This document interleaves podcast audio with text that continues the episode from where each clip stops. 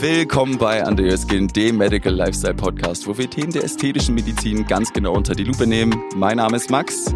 Ich bin Alex. Und wir sind eure Hosts. Diese Folge wird Ihnen präsentiert von Galderma Aesthetics.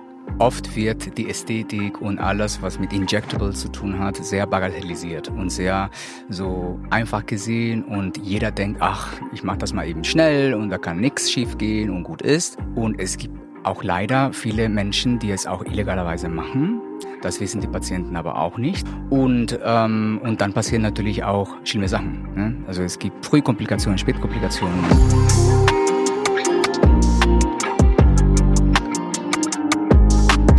Heute haben wir Maurizio und Marek von der Praxis Medical Contour aus Hamburg bei uns. Schön, dass ihr da seid. Hallo. Vielen Dank. Vielen Dank. Moin. Ja, wir freuen uns sehr, dass ihr da seid. Ähm, mögt ihr euch denn ganz gerne einmal ganz kurz vorstellen? Okay, dann fange ich an. Äh, ja, ich bin Mauricio Seron, äh, bin äh, gebürtiger Kolumbianer, lebe aber hier in Deutschland seit 20 Jahren, äh, bin Facharzt für Chirurgie und äh, Arzt für medizinische Ästhetik. Ähm, ja, und praktiziere mit Marek zusammen ähm, hier in Hamburg glücklich und erfolgreich eine Ästhetikpraxis. Sehr cool. Ähm, wo hast du studiert und ähm, ja, was waren deine wichtigsten Stationen so als Mediziner? Studiert habe ich hier in Hamburg ähm, von 2004 bis 2010 und direkt danach habe ich mit der Fahrradsausbildung auch hier in Hamburg ähm, im Acker Barmbek habe ich erstmal die allgemeine und viszeralchirurgische Ausbildung gemacht. Mhm. Und ähm, danach wechselte ich zur Medizinischen Hochschule in Hannover. Da war ich zwei Jahre in der plastischen und ästhetischen Chirurgie. Und äh, danach habe ich beschlossen, 2018 genau äh, aus dem klinischen Alltag herauszukommen und in die Selbstständigkeit zu gehen. Und äh, 2019 äh, haben wir unser Unternehmen gegründet und uns niedergelassen. Cool. Und äh, wie sieht's bei dir aus, Marek? Ähm, Marek Südlik. Ich komme eigentlich ursprünglich aus der Hospitality, ähm, habe dann im Nachhinein studiert, bin dann in Sales und Marketing gewechselt und habe dann wirklich viele Jahre ähm, auch im Medizinsektor gearbeitet, halt für Krankenhäuser, niedergelassene Ärzte, MVZs. Ähm, ich kenne Mauricio persönlich jetzt schon über 14 Jahre. Ähm, wir haben damals schon am Anfang irgendwie Spaß gemacht, komm, irgendwann machen wir was zusammen. Und tatsächlich ist es soweit gekommen. Ja, cool. Wir wollen ja heute so ein bisschen über das Thema Sicherheit bei Unterspritzung sprechen. Äh, fall ich gleich direkt mal mit der Tür ins Haus. Was kann denn passieren? Also warum ist dieses Thema Sicherheit bei Unterspritzung überhaupt ein Thema? Ja, warum sprechen wir darüber? Warum müssen wir darüber sprechen? Das ist wichtig, weil ähm, Oft wird die Ästhetik und alles, was mit Injectable zu tun hat, sehr bagatellisiert und sehr so einfach gesehen und jeder denkt, ach, ich mache das mal eben schnell und da kann nichts schief gehen und gut ist. Und das, äh, die Situation heute ist so, dass diese Branche oder diese Spezialisierung wächst exponentiell und es gibt auch leider viele Menschen, die es auch illegalerweise machen. Das wissen die Patienten aber auch nicht. Mhm. Und, ähm, und dann passieren natürlich auch schlimme Sachen. Ne? Also es gibt Frühkomplikationen, Spätkomplikationen, ähm, da können wir noch später ein bisschen drüber reden, aber das, das, äh, das Wichtige dabei ist, dass die Menschen sich nicht so richtig bewusst sind, dass auch bei diesen Behandlungen Komplikationen passieren. Es sind medizinische Behandlungen und entsprechend müssen sie auch von einem Mediziner angegangen werden. Klar. Und ähm, was The was kann theoretisch alles passieren? Also man hört ja immer so Horror-Stories mit irgendwie äh, Gesichtshälfte gelähmt und so, solche Sachen. Also was sind so diese die Top-Komplikationen, die tatsächlich auf, aufkommen können bei solchen Injectables? Also die ganz schlimmen Komplikationen, die sind zum Glück wirklich sehr selten. Nichtsdestotrotz, dadurch, dass mehr unterspritzt wird überall, passiert das natürlich häufiger jetzt. Ähm, man redet äh, zum einen über die Gefäßverstopfung, wo die Haut letztendlich bedroht ist, letztendlich abzusterben, wenn man nicht rechtzeitig äh, die Behandlung durchführt und in dem Moment den Filler auch auflöst, wenn es Hyaluronsäure ist. Und äh, natürlich auch an, an, an, an schlimmster oder an oberster Stelle, und das, was zum Glück aber auch am, am seltensten ist, ist die Erblindung. Es gibt bestimmte wow. Bereiche des Gesichtes, die äh, dieses Risiko ein bisschen, ja. Also du meinst, es gibt, es gibt Areale im Gesicht, die äh, besonders äh, risikoreich sind, wenn man da unterspritzt. Sag genau so ist ja. es. Da wollte ich darauf hinaus. Okay. So. Hm. Ja, das klingt auf jeden mhm. Fall wild. Und mhm. ähm, das heißt, wie kann man dagegen angehen? Ja, also wie kann man diese Sicherheit gewährleisten? Also was gibt's da für Instrumente? Äh, was gibt's für Möglichkeiten? Ähm, ich glaube, es fängt auch schon mit dem Beratungsgespräch an, Aha. wenn man den Patienten ähm, untersucht, mit ihm spricht ähm, und seine Erwartungen äh, erstmal sich anhört. Und äh, natürlich gehört auch dazu ein Know-how, wie behandle ich jemanden, wie rede ich mit jemandem, wie kommuniziere ich mit jemandem, ähm, welche Produkte stehen mir zur Verfügung und wenn ein Problem passiert, wie erkenne ich das? Ähm, und das hört sich jetzt sehr einfach an, aber es, es, es macht ein jahrelanges Training ähm, letztendlich erforderlich, um, um, um damit tatsächlich äh, gut umgehen zu können. Und ähm, natürlich anatomisches Wissen ist super wichtig, ähm, genauso wie, wie die Kenntnisse, wie, wie ein Produkt funktioniert, wie ein Produkt im Gesicht reagieren kann äh, und ob mein Patient dazu geeignet ist, dass ich den Patienten auch äh, damit behandle. Mhm. Ne? Und es gibt auch Tools, die eine Behandlung sicherer ähm, machen, wie zum Beispiel stumpfe Kanülen. Ich zum Beispiel arbeite sehr, sehr, sehr viel mit stumpfen Kanülen. Das sind Kanülen, die eigentlich das Gewebe nicht wirklich traumatisieren. Die sind stumpf, wie das Wort das auch in sich sagt. Und äh, mit diesen Kanülen ähm, penetriert man weniger große Gefäße oder gefährliche Gefäße, die auch ne, für die Gefäßverstopfung ein Problem darstellen können. Ähm, es gibt auch Arten und Weisen, Techniken, ähm, mit denen man auch so ein Problem geringer ähm, ähm, ähm auslösen kann. Und, also Unterspritzungstechniken. Ähm, Unterspritzung, ja. Unterspritzungstechniken. Ja. Und äh, für uns auch ein ganz wichtiges Tool, was wir auch täglich einsetzen, ist der, äh, die Ultraschalluntersuchung des Gesichtes vor einer Unterspritzung. Witzig, weil äh, ich habe mir nämlich schon gefragt, wenn man irgendwie in der Wand, äh, wenn man zu Hause renoviert und in die Wand bohrt, gibt's ja auch diesen Leitungskollegen, den man so die Wand hoch und runter schiebt und dann gucken kann, ob eine, ob eine, ob eine äh, eine Leitung da drunter liegt. Äh, sowas ähnliches gibt's auch fürs Gesicht? Genau, so ist. Echt? Ich meine, die, das Ultraschallgerät, das ähm, hatte ich auch schon damals im, im, im, im chirurgischen Training, als Allgemeinchirurg, viel ne, Blinddarm, in der Not, äh, Notaufnahme, Bauchtraumata, in der Leberchirurgie. Da fing ich eigentlich auch schon äh, regelmäßig an, das anzuwenden. Dann in der plastischen Chirurgie auch viel für Hände, für Bänder. Und ich meine, alle Fächer in der Medizin oder fast alle verwenden auch die Ultraschalluntersuchung äh, ne, für Diagnostik, für Therapie. Und äh, warum denn nicht in der Ästhetik? Und was, was kann man da sehen, wenn ich fragen darf? Also wenn man jetzt, ähm, nehmen wir mal mhm. an, äh, du unterspritzt das Gesicht an einer relativ gefährlichen Stelle. Mhm. Das heißt, ähm, wa was kann man dann sehen auf dem mhm. Ultraschall? Ähm, ich muss einmal ganz, ganz kurz aufholen, weil ja, ähm, es ist so, wir lernen alle eine Anatomie und wir denken immer, okay, dieses Gefäß verläuft da und da und das ist gut so und so. Wenn man das präsent hat bei einer Unterspritzung, ist es hilfreich, aber das ist nicht so in der Realität. So ein Gesicht, Gefäße, Strukturen haben eine Variabilität. Ja, es gibt natürlich ähm, ähm, ähm ein Prozentanteil von Strukturen, die so und so verlaufen, aber es gibt immer diverse Gesichter, Anatomien und das kann man mit dem Ultraschall sichtbar machen. Mhm.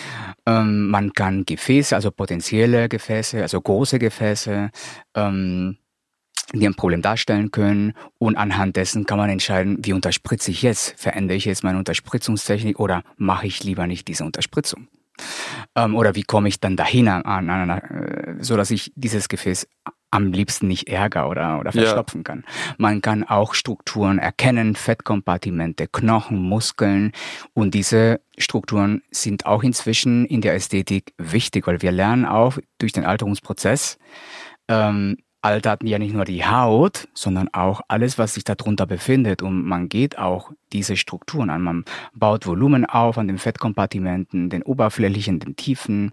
Man unterspritzt auf dem Knochen, ne? also alles an Konturierungsmaßnahmen, die man vornimmt. Und all das kann man mit dem Ultraschallgerät sehen und auch Ultraschall gesteuert unterspritzen. Ich kann immer kontrollieren, wo ist meine Spitze der Nadel oder wo ist meine Kanülenspitze mhm. äh, äh, gerade lokalisiert und bin ich an der richtigen Stelle. Okay. Weil was wir, was ich auch dadurch gelernt habe, ist, wir sind ganz oft nicht an der Stelle, die wir meinen, wo wir sind. Mhm, okay. Das ist, ist immer, Und- immer wieder bewusst geworden. Ähm, das heißt, du kannst während des Unterspritzungsprozesses kannst du tatsächlich dann gucken, okay, wo bin ich tatsächlich? Genau so und ist es. siehst du dann auch letztendlich das flüssige Implantat und siehst dann Auch. vielleicht sogar auch, okay, ich habe es noch nicht ganz gleichmäßig verteilt, Beispiel Jawline oder vielleicht Mhm. irgendwo, ähm, wenn du Konturierung machst, kann es ja durchaus sein, dass der Filler mal nicht unbedingt da ist, wo du ihn haben willst oder vielleicht an einer Stelle noch nicht da ist. Das heißt, Ja. du kannst dann da nochmal nachspritzen oder vielleicht nochmal nachmodellieren mit den Händen, dass du weißt oder auch siehst dann tatsächlich, dass es genau da ist, wo du es haben willst. Ja, ich kann vor allem die, die, die, die Lage meiner Kanüle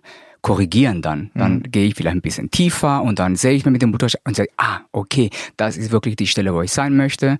Ähm, und damit kann man tatsächlich vermeiden, es äh, Strukturen zu ärgern, die man nicht ärgern möchte. Mhm, Ne? ja. Und ähm, man kann auch zum Beispiel alte Filler identifizieren. Viele Patienten vergessen, Ah, ja. dass sie in der Vorgeschichte früher und früher hat man ganz andere Sachen gespritzt als Hyaluronsäure. Mhm. Silikon, Paraffin, äh, Plastik, äh, Öl, also wirklich äh, abstruse Sachen. Holy. Und das kann man sich auch mit dem Ultraschall sichtbar machen. ja. Und bevor man jemanden unterspritzt und man mit einem anderen Fehler dahin kommt und eventuell eine Reaktion auslöst, weil das passiert dann, das ist dann eine tickende Bombe, wenn man auf alten Filler, was sich nicht mit verträgt mit einem anderen Produkt, dann ist es eine Frage der Zeit, dass der Patient wirklich ein schlimmes Problem bekommt. Don't mix.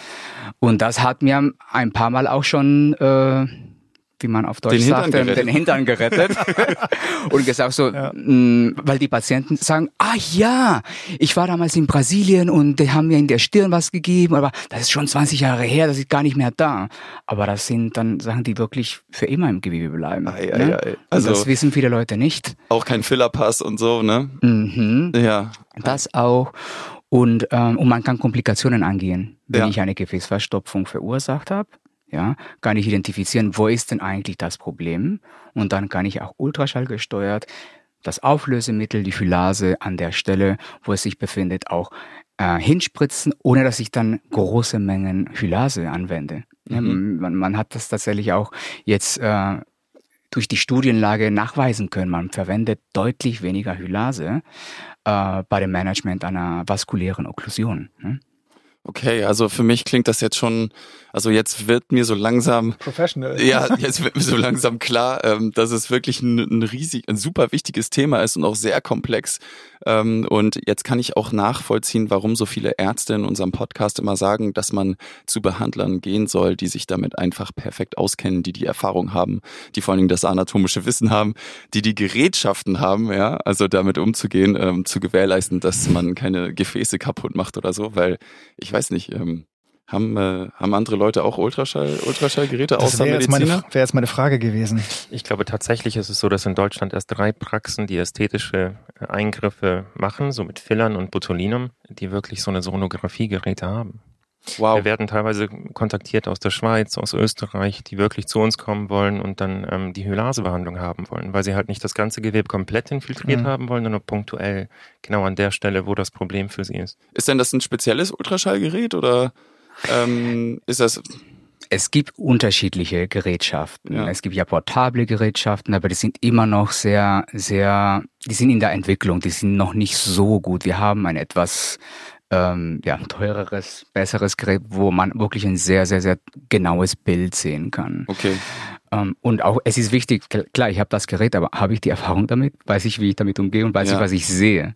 Voll. Äh, und ähm, das ist auch ein Thema, was eine sehr lange Lernkurve ähm, mit sich bringt. Ja. Also man lernt das nicht an einem Tag und dann äh, kann man das sofort. Und ähm, es, es, es macht ein Training notwendig, es macht viel, viel Üben, Üben, Üben, Üben äh, letztendlich erforderlich, bis man sich dabei sicher fühlt. Ja. Hm? Du hattest ganz am Anfang gesagt, ähm, es geht erst in erster Linie um das Management von Erwartungen der Patienten. Ne? Du, Ja. du hast das Erstgespräch erwähnt. Hm? Ähm, was ist denn da sozusagen, was trägt da zur Sicherheit äh, der Unterspritzung bei an diesen ganzen Gesprächen, die Patienten informieren? Was erzählst du denen? Ja, ähm, das habe ich auch erwähnt, weil das ist ein super wichtiges Thema, denn Patienten haben manchmal ähm, ganz hohe Erwartungen äh, für ein Ergebnis, was sie sich wünschen und ähm, wissen aber nicht, dass es manchmal äh, eventuell gefährlich sein kann, mit bestimmten Materialien zu arbeiten oder in bestimmten Techniken zu arbeiten oder und am Ende ähm, ist für mich auch ein unzufriedener Patient, obwohl das Ergebnis gut sein kann, objektiv gesehen, auch eine Komplikation. Ah, okay, ne? verstehe, ja. Ne? Der Patient kann super gut aussehen, aber wenn er das überhaupt nicht mag und er sagt so, nee, das, das will ich nicht, ich wollte das nicht, mag ich nicht, ist für mich auch eine Komplikation. Und dann rennt er zum nächsten, weißt du, und äh, lässt sich mhm. dann an der schwierigen Geschichte von jemand, der das nicht kann, unterspritzen richtig, und dann hast du den richtig, Salat. Richtig, und, und zu diesem Punkt gehört auch extrem viel Psychologie, Gesprächsführung und Kommunikationsskills. Ja. Und das lernen wir auch nicht in unserem Studium so richtig. Ne? Das, ja. ähm, und ich denke, ähm, ich habe auch durch Marek, glaube ich, ganz viel in dem Thema ähm, gelernt und äh, weil Marek ist in meinen Augen ein extrem guter Kommunikator. Ja, vielleicht äh, magst du ja mal erzählen, Marek, wie du das Thema angehst, weil ich finde gerade dieser ganze Bereich, bevor die Patienten ja in eure Praxis kommen, dafür bist du ja wahrscheinlich verantwortlich. Also was auf der Website steht, ja, wie ihr euch darstellt. Ähm, deswegen bin ich total gespannt, äh, was du zu dem Thema zu sagen hast. Hm, was ich eher aufgreifen würde, ist eher das Beratungsgespräch mhm. an sich bei uns. Wir legen da wirklich sehr großen Wert drauf. Der Fokus ist da, weil wir sehen, dass einfach die, die meisten Praxen sich zu wenig Zeit dafür nehmen. Hm, Klar, wir machen damit ein großes Minus ähm, mit unseren Beratungsgesprächen, weil die dauern bei uns im Schnitt eine Stunde. Das heißt, jeder neue Patient, der zu uns kommt, der wird wirklich erstmal eine Stunde bei uns umsorgt. Das heißt, er kommt an, kriegt was zu trinken, muss ein paar Papiere ausfüllen und dann geht er wirklich locker 40 Minuten ins Gespräch mit Mauricio. Weil das ist für uns eigentlich die Investition in die Zukunft, die Aufklärung der Patienten. Ähm, und ich würde sagen, fast alle gehen raus und sagen, wow, ich wurde noch nie so gut aufgeklärt klar von unsererseits eine Investition, weil wir geben natürlich viel Zeit in, die, in, dieses, ähm, in diesen Termin rein, generieren aber damit sehr zufriedene und ähm, gute Patienten. Mhm. Die dann auch zurückkommen und sich auch sicher fühlen. Wir ja, wollen, dass unsere Punkt. Patienten Sicherheit. sich sicher und gut aufgehoben fühlen. Das ja. geht auch schon alleine, wenn wir anfangen, die Bilder zu machen. Auch allein ein Bild zu machen für ein Beratungsgespräch. Äh, muss man auch lernen, wie man, wie, wie man einen, einen gewissen Standard macht. Ist aufwendig, und, ja. Ja, also es, es geht auch schon damit äh, los und dann natürlich die ganze Gespräche. Und wenn die Patienten zu mir sagen, ja, ich will dies und das. Und wenn man das Gespräch über Komplikationen und über Management und auch ich, ich bin immer sehr, sehr brutal und zeige oh, denen auch ja, ja. Bildern von, von Sachen, die schief laufen können. Und die stehen dann da und sagen so, das hat mir noch niemand erzählt. Und damals hat mich die Kosmetikerin bei der Behandlung, meine Augenbrauen, äh, mich überzeugt und hat dann meine Trainerinnen behandelt und jetzt denke ich, oh mein Gott, was habe ich denn gemacht? Ja, das ja, habe ich, hab ich, äh, hab ich öfter erlebt, dass, dass, dass Patienten einfach bei der Kosmetikbehandlung überzeugt wurden und dann einmal die Lippe gespritzt wurde, einmal die Nase, äh, Nase hohes Risikogebiet ähm, ähm, und, und so weiter und so fort. Ne? Wow. Das, das wird den Leuten dann bewusst und dann merken sie, okay, ähm, gut, dass ich jetzt hier bin. Ja. Mhm. Also ich, äh, so langsam verstehe ich, dass dieser Bereich, ähm, dass die Leute überhaupt davon wissen, dass es Komplikationen gibt und äh, wie schwerwiegend die sein können, dass das zur Sicherheit bei Unterspritzung ähm, beiträgt, ja, wenn man davon weiß. Also jetzt äh, habe ich den Punkt, glaube ich, auch endlich gecheckt. Aber ich fühle mich bei euch auch sehr wohl äh, und, und gut aufgehoben, muss ich mal kurz loswerden. Es ist ein sehr angenehmes Gespräch, äh, obwohl es über ernsthafte Themen ist. Ja, das, ist, das sind nicht die glamourösen Sachen am Ende. Das wollen die Leute nicht sehen, das sehen die Leute auch nicht wirklich, das wissen die nicht, aber äh, das gehört halt auch dazu. Es gibt eine nicht das so schöne ja, Seite dieser ganzen das ist ja der Grund, warum wir diesen Podcast auch überhaupt machen. Ne? Also wirklich bei allen diesen ganzen Themen, egal welches, äh, welches Thema in der ästhetischen Medizin, es gibt immer die dunklen Seiten, über die keiner reden will, außer Alex und ich. naja, also das ist ja, grundsätzlich muss man ja sagen, dass, dass ähm, Ästhetik ja ein lebensbejahendes Thema ist. Da geht's um, ähm, um gutes Aussehen. Sich besser fühlen. Sich besser yeah. fühlen, man fühlt sich besser, man geht vielleicht etwas gerader durchs Leben, man ist äh, etwas mehr self-confident. Und ähm, ich glaube tatsächlich, dass die gesamte äh, Entwicklung mit Instagram und Co.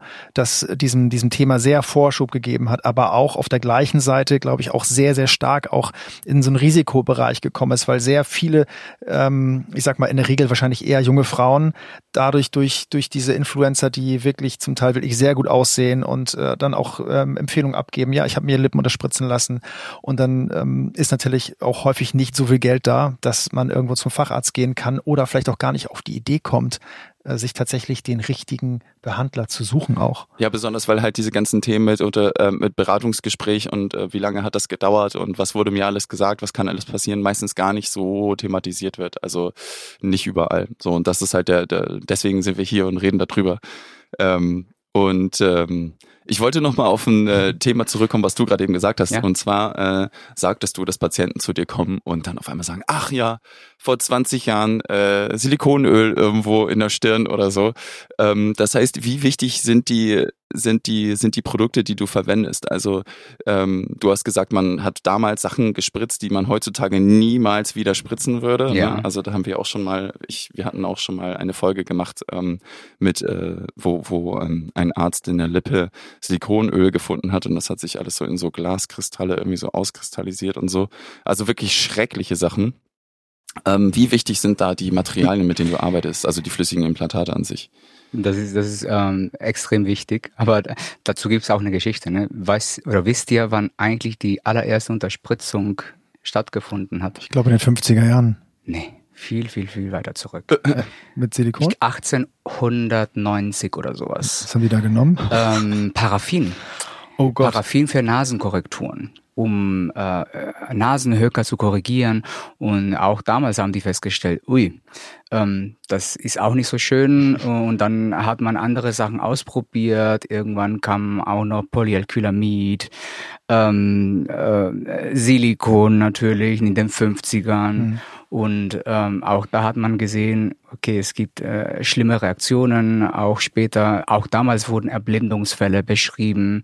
Ähm, und irgendwann ging die, die, die, die, die Generation an Produkten, die kollagenhaltig waren, sehr aus äh, Hühnern, Kähnen mhm. und so etwas, die aber nicht so lange gehalten haben. Und irgendwann in den 90ern kamen die ersten Hyaluronsäure-Filler. Äh, ich glaube, Restylane war das Produkt, was mhm. äh, die allererste Zulassung äh, von, der, von, von der FDA hatten. Mhm. Und das sind aber halt Produkte, die auch rückgängig äh, machbar sind. Ja. Ne? Und das ist äh, letztendlich eine, eine, eine also was, was, was das Sicherheitsprofil angeht, ähm, sehr positiv. Ne? Ähm, und deswegen arbeiten wir sehr viel damit. Nichtsdestotrotz arbeiten wir aber auch mit anderen Produkten, die nicht reversibel sind, mhm. ne, wie Calciumhydroxylapatit, wie Polymilchsäure. Ne? Als äh, Kollagen-Biostimulatoren. Ähm, aber auch das macht eine Erfahrung äh, äh, erforderlich. Ne? Ja. Man, besonders dann, besonders, besonders dann, ja. besonders dann, ja. Und äh, kurz Paraffin, ähm, hol mich mal kurz jemand ab. Was, äh, was ist Paraffin? Was ist das für ein Zeug? Das Hast ist wie so eine Art Wachsprodukt. Okay. Also ähnlich. Ja. Und mhm. organisch oder wie? Oder? glaube ich, aus Erdöl. Es ist ein Erdölabfallprodukt, ja. um ehrlich zu sein, tatsächlich. Ja, es gibt auch Paraffinkerzen. Habe ich noch nie. Äh, das war jetzt Leute. vages Wissen, aber ich glaube, das war so. gut, dass wir es nicht mehr, ja. gut, dass ihr es nicht mehr äh, unterspritzt. Ne? Ja. Also dann würden wir es wissen. Ja. ja. ja, cool. Ähm, und ähm, also du hattest gerade gesagt Biostimulatoren ähm, mhm. und äh, natürlich äh, Hyaluronfiller. Ähm, was gibt's noch äh, für Sachen, die man, die, die du unterspritzt? Also jetzt, wenn wir bei dem Thema Filler äh, sprechen, es gibt auch noch Polycaprolapton. Es gibt ähm, ähm, es gibt tatsächlich auch Produkte, die ähm, das Fett alleine das Fettgewebe stimuliert. Diese Produkte sind aber nicht hier in Europa zugelassen. Und ähm, natürlich gibt es Menschen, die immer noch äh, äh Silikon spritzen mhm. und Paraffin. Ernst, ernsthaft jetzt? Ja, nicht zwar nicht hier in Deutschland, aber so. in den es gibt, ärmlicheren äh, Ländern ja. leider ah, tatsächlich, okay. weil die einfach okay. keinen Zugriff haben auf die guten hochwertigen Produkte und das ist das, was sie halt benutzen können. Okay, aber hier darf man es auf gar keinen Fall machen, ne? Es hat keine Zulassung. Es ist nicht erlaubt. Ja, okay. Also die haben keine Zulassung. Wild.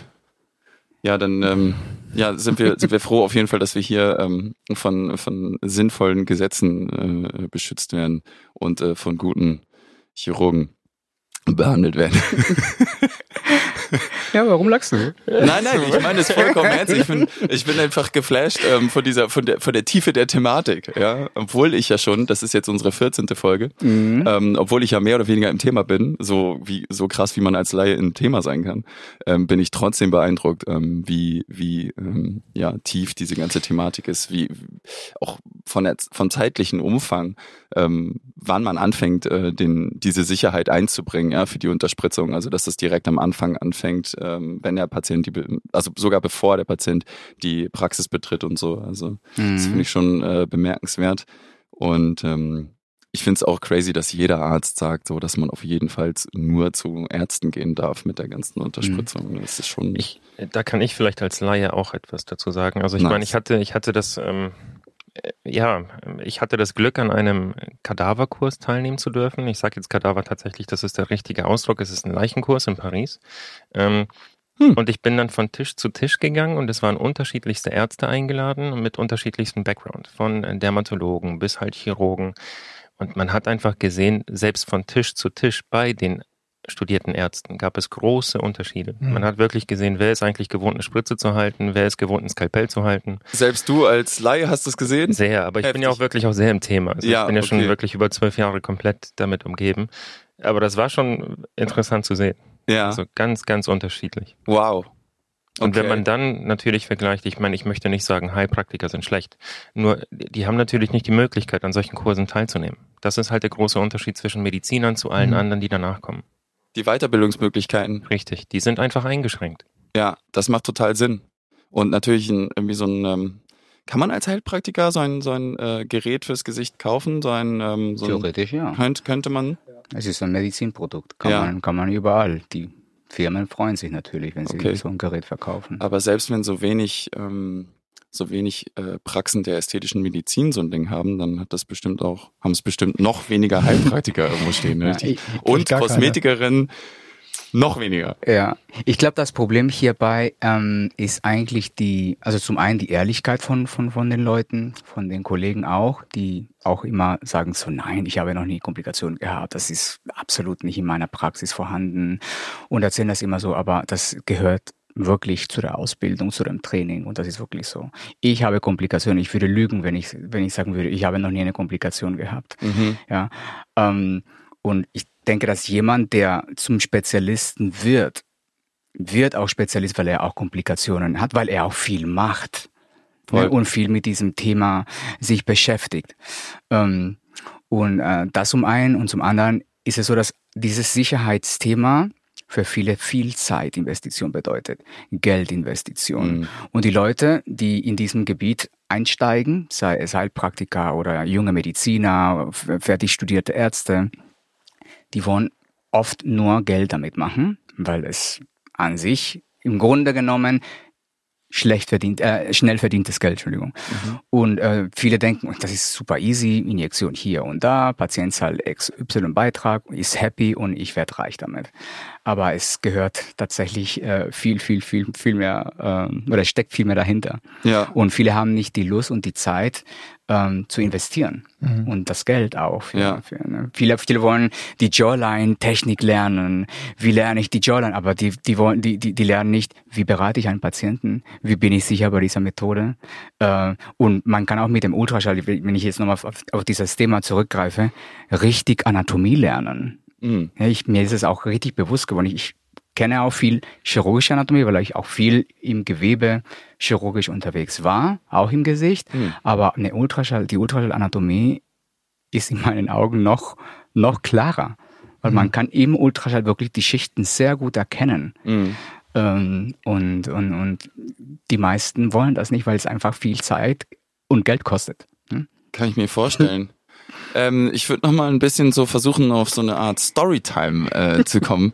Und zwar ähm, gibt es sowas wie äh, Leute, die anrufen und sagen, ähm, ich habe eine mega krasse Komplikation, ich muss irgendwie sofort heute vorbeikommen oder sowas? Gibt es so Notfallgeschichten oder hattet ihr sowas schon mal? Oder? Eher ist es tendenziell so, dass die Praxen selber uns die Patienten schicken die ah. damit nicht umgehen können, weil wir selber oder so unsere, ich sage immer, unsere Praxis vertritt eine Non-Profit-Organisation international, die sich wirklich damit beschäftigt, ähm, andere Injektoren, Injektorinnen ähm, zu schulen, diese Probleme, Komplikationen zu erkennen und dann wirklich auch fachlich ähm, behandeln zu können. Deswegen haben wir schon öfter mal ähm, tatsächlich Ärzte gehabt, die dann zu uns schicken, ähm, damit Mauricio denen hilft. Mhm. Und Mhm. da sind auch äh, schwere Komplikationen dabei oder alles so. Was Alles. ist denn zum Beispiel eine, also eine Nekrose würde ich jetzt als schwere Komplikation bezeichnen, richtig? Sowas wie so, wenn Ja. das Gewebe abstirbt. Ja, oder es ist eine, eine, ja, eine schwere Komplikation. so. ja, okay. Aber die ja meist wahrscheinlich eher nachfolgend ist, ne? wenn ich Ja. irgendwo etwas nicht tue, wenn ich den Durchblutungsstatus nicht wieder herstelle. Genau. Also frühzeitig, das kann man vermeiden. frühzeitig Ja, ja. eben ist eine, eine, eine sehr vermeidbare. ne? Ja, okay. Wir Genau. haben, erkennen. ja, wir haben aber auch Patienten, die uns tatsächlich äh, kontaktiert haben, weil sie sehen, ne, dass wir auch Ultraschall anwenden. Mhm. Und das ist immer mehr Thematik, auch und die Patienten info sind informiert. Wir bekommen viele Anfragen von Menschen, die äh, zum einen ähm, überfüllt sind im Gesicht, Die meisten, ja. ähm, die. Probleme haben, zum Beispiel in der Unterlidregion, chronische Schwellungen, Verkapselungen, Knötchen an den Lippen, die schon XY Male äh, versucht wurden, auf, äh, äh, also mit dem äh, Antidoten Hylase äh, aufgelöst zu werden und das hat nicht funktioniert. Ähm, und das, diese, so, solche Anfragen haben wir tatsächlich äh, des Öfteren Überfüllt ist auch ein überfüllt. ja, es, witziger es, Ausdruck. ja, es ist Menschen, die über, überbehandelt sind mit, mit Fillern, die viel Feuchtigkeit und Flüssigkeit ziehen, wie das Hyaluron tut. Ne? Okay. Pillow, Pillow Face, ne? Pillow Man nennt's Face, Alien Powerpuff. Face, aber Power, Powerpuff. Sollten wir eigentlich wohl nicht so. Puffiness, ja. Ja. Ja, das ist ähm, okay. Das heißt also, wenn Leute überfüllt im Gesicht sind, dann dann dann löst dann löst du hauptsächlich auf erstmal oder Ich, also ich sehe sie erstmal und berate sie erstmal, weil die Auflösung ist auch nicht so easy, wie sich das jeder vorstellt. Ne? Die Menschen denken, ah, das, der Fehler ist jetzt weg und gut ist und äh, es wird alles schön. ja. Ähm, erstens weiß man es in den meisten Fällen nicht, mit was für Produkte man da irgendwie äh, äh, umgehen muss, die in der Vorgeschichte appliziert worden sind. Hyaluronsäureprodukte sind extrem variabel. Ne, es gibt welche, die super leicht aufzulösen sind und es gibt welche, die sehr schwer aufzulösen sind. Das hängt auch mit der Art und Weise, wie diese Produkte hergestellt und vernetzt werden. Mhm. Und ähm, die Patienten, das ist für die auch so ein bisschen psychologisch äh, manchmal sehr schwierig. Ähm, jahrelang überfüllt und gedehnt zu sein durch das Präparat und wenn man auf einmal alles wegmacht, äh, werden sie denken, dass die Hylase, die jetzt das Problem ausgelöst hat, oder der Arzt, der sie jetzt aufgelöst hat, sie jetzt hängend aussehen lässt. Ja. Ne? Aber ähm, und deswegen machen wir das nicht immer in einem Schuss, sondern man macht es in Etappen, man gibt dem Gewebe ein bisschen Zeit, sich zu erholen und nimmt den Patienten so an der Hand, Mhm. weil äh, das ist für viele tatsächlich echt sehr schwer. Ja. Ja, wie man jemanden komplett aufgelöst hat, im Grunde genommen, wenn er jetzt überall im Gesicht Fehler gekriegt hat über viele Jahre und dann total puffy aussehen, ähm, bis man den natürlichen Zustand erreicht hat und man den Patienten wieder behandelt mit eventuell anderen Produkten oder in einer auf, auf der richtigen Art und Weise. Wieder sodass sie dann aufbauen. Wieder aufbauen, Ja. genau. Das ist ein, ein, Prozess, der Monate, sogar bis zu Jahre dauern kann. Ne? Ja. Das ist nicht so easy. Die Menschen vergessen und sehen auch nicht den natürlichen Alterungsprozess, dem sie eigentlich unterliegen, weil sie halt dauerhaft puffy sind, gefüllt, immer wieder nachfüllen. Und wenn das aufgelöst wird, dann ist eigentlich der Ist-Zustand der natürliche Zustand da. Und das ist für sie so dramatisch. Und die denken, die Hylase hat mein Leben zerstört. Wow. Ja. So das, Das ist Bildnis schwierig. des Dorian Gray mäßig, ne? Auf einmal. Das wow. sogenannte Hylase-Syndrom, was wir jetzt auch so sagen. Und wir hatten das wir Monate, jetzt da, so. da haben wir wirklich viel mehr Hylase verbraucht als irgendein Filler. Also Krass.